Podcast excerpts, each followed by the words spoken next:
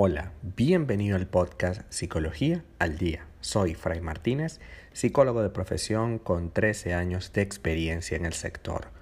Como pudiste ver en el título de este episodio, hoy vamos a hablar un poco de cómo gestionar nuestras emociones. Las emociones son reacciones biológicas a los estímulos. Están ahí para favorecer la respuesta de nosotros ante determinada situación y ayudar a sobrevivir.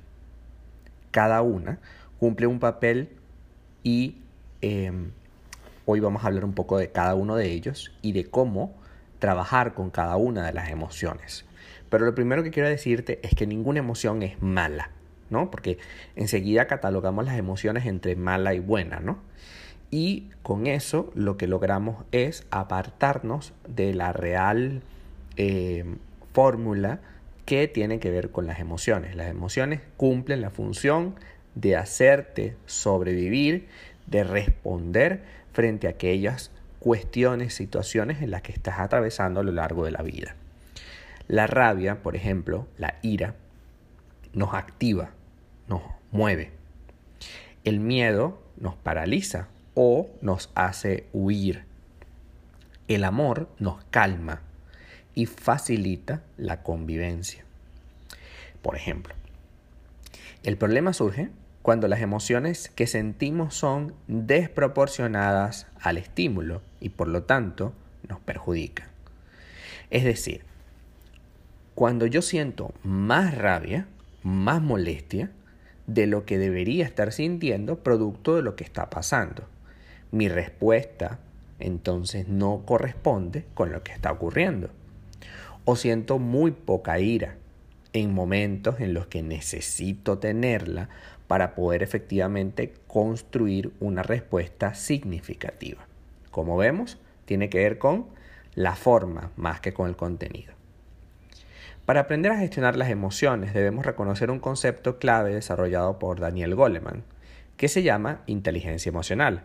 En anteriores episodios hemos hablado de ello, pero vamos a retomarlo hoy. Dice, Define la inteligencia emocional, Daniel Goleman, como la capacidad para reconocer nuestros propios sentimientos y lo de los demás, de motivarnos y manejar adecuadamente las emociones.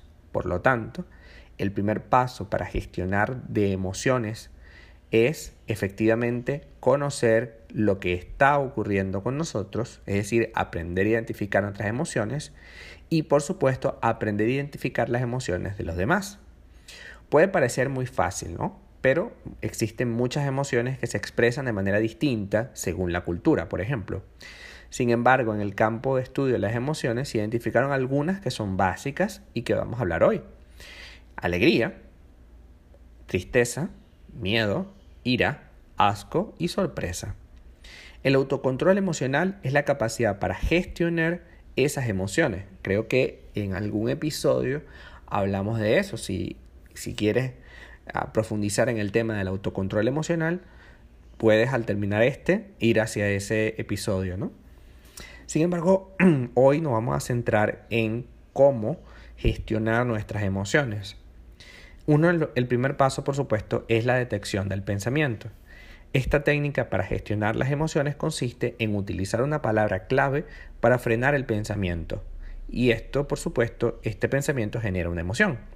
Puedes elegir la palabra que quieras, siendo recomendable que su significado sea frenar, parar o alguna cosa parecida.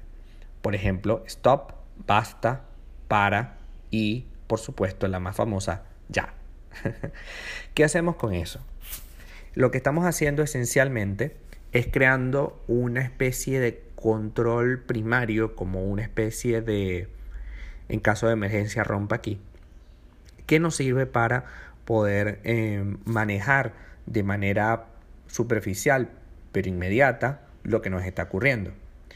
¿Qué ocurre? Cuando yo siento mucha rabia, por ejemplo, yo me empiezo a cegar, mi pensamiento racional empieza a, nublarse hasta que llega un momento en que es básicamente imposible poder tomar una decisión sin agredir a todo el mundo.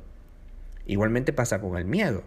Llega un momento de parálisis del miedo que no puedes tomar ningún tipo de decisiones. Y en definitiva, si no puedes tomar decisiones, entonces esta emoción es desproporcionada. No está en relación directa con lo que me está pasando, sino que va como en contra de todo, ¿no?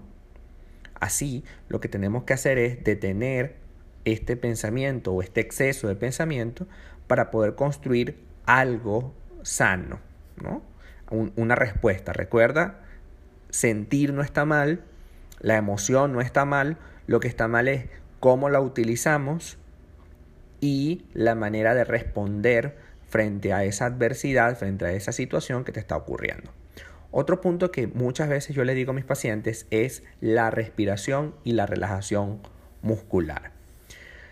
Respirar eh, divide pensamiento de emoción. Normalmente cuando nosotros estamos muy emocionados por algo, bien sea algo que nos causa placer o algo que nos causa displacer, estamos como pensando en muchísimas cosas, ¿no? Y cuando pensamos y sentimos a la vez, nuestra respiración se torna cada vez más delgada. Y esto hace un impacto en nuestra forma de pensar, puesto que si no respiramos bien, nuestro cerebro no recibe suficiente oxígeno y en consecuencia actúa eh, con menos capacidad. Evidentemente eso no tendría sentido para poder tomar decisiones claves. Entonces, respiremos cada vez que nos sintamos incómodos, cada vez que nos sintamos mal, cada vez que sintamos ganas de agredir o de maltratar o de salir corriendo, primero, antes que todo, respiremos. ¿Cómo se respira?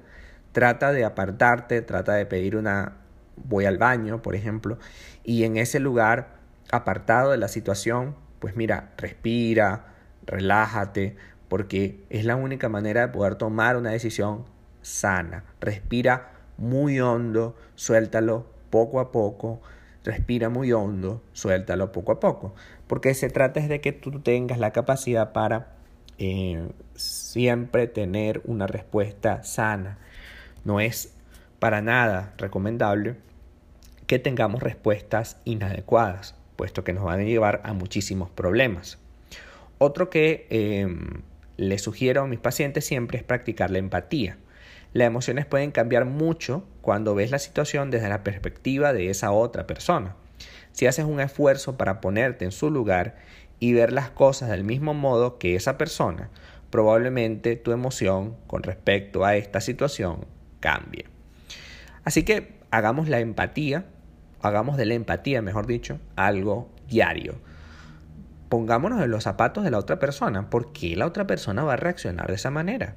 qué estará pasando por su vida que hace que esto ocurra.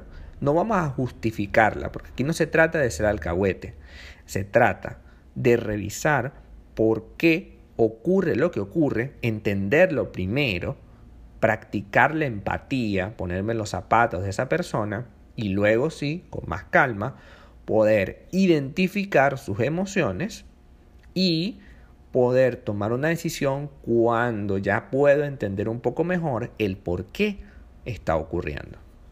Otro que le pido eh, casi siempre a mis pacientes cuando tienen un problema con sus emociones es el diario emocional. Escribir un diario emocional es una buena técnica para saber qué suele causar tus emociones. Consiste simplemente en escribir al final del día los momentos en los que has sentido emociones intensas que ha ocurrido justo antes y que ha pasado por tu cabeza. Por ejemplo, cuando tú estás escribiendo, es que me sentí muy mal, molesta, porque fulano de tal dijo que las mujeres son tal cosa, y yo me sentí de alguna manera identificada, porque yo también soy mujer, ahí empieza eh, a describir con claridad qué es lo que está ocurriendo, qué estimula tu conducta quienes estimulan tu conducta, luego podemos pasar a, la empatía, a preguntarnos por qué esta persona habla mal de las mujeres, probablemente tuvo un problema con las mujeres, probablemente eh, viene una familia machista, viene una cultura machista, etcétera, etcétera, etcétera.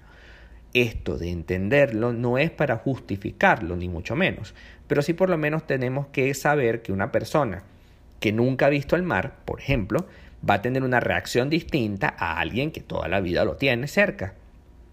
Una persona que no sabe sobre ciertos elementos propios de una cultura nueva o de una situación social diferente, como por ejemplo el feminismo y el machismo, evidentemente va a tener una reacción que a ti no te va a juzgar, no te va a hacer sentir bien. Y que por supuesto en consecuencia vas a tratar de juzgarlo, de, de atacarlo y por supuesto eso te va a hacer sentir incómodo. Vamos a finalmente eh, tener una, un razonamiento lógico más claro. Razona los pensamientos que tienes en el momento en que empiezas a sentir la emoción. Porque esto funciona así. La situación es la, el estímulo primario. Luego, frente a la situación, hay una emoción que está allí, que, que, que nace y que no puedes evitar. Y una vez que nace esa emoción, surge el pensamiento como una forma de definir qué siento y, en consecuencia, tomar decisiones al respecto. Pero antes de que ese pensamiento nos haga tomar decisiones que quizás no sean las mejores, primero pensemos, ¿de verdad es cierto esto que estoy pensando? ¿De verdad es cierto que esta persona me está agrediendo a mí? ¿De verdad es cierto que yo debo atacar? ¿De verdad es cierto? ¿De verdad me estoy eh, equivocando? ¿Me estaré equivocando?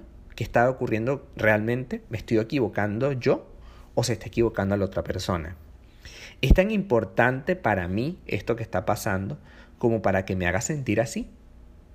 Si normalmente no es tan importante, lo que pasa es que uno se apropia de lo que ocurre. Así que revisemos con calma todas estas situaciones y entendamos que para gestionar las emociones es un trabajo diario, un trabajo que no acaba nunca, pero que si tenemos todas estas estrategias que hoy conversamos, pues evidentemente vamos a tener más posibilidades de tomar mejores decisiones, porque de eso se trata.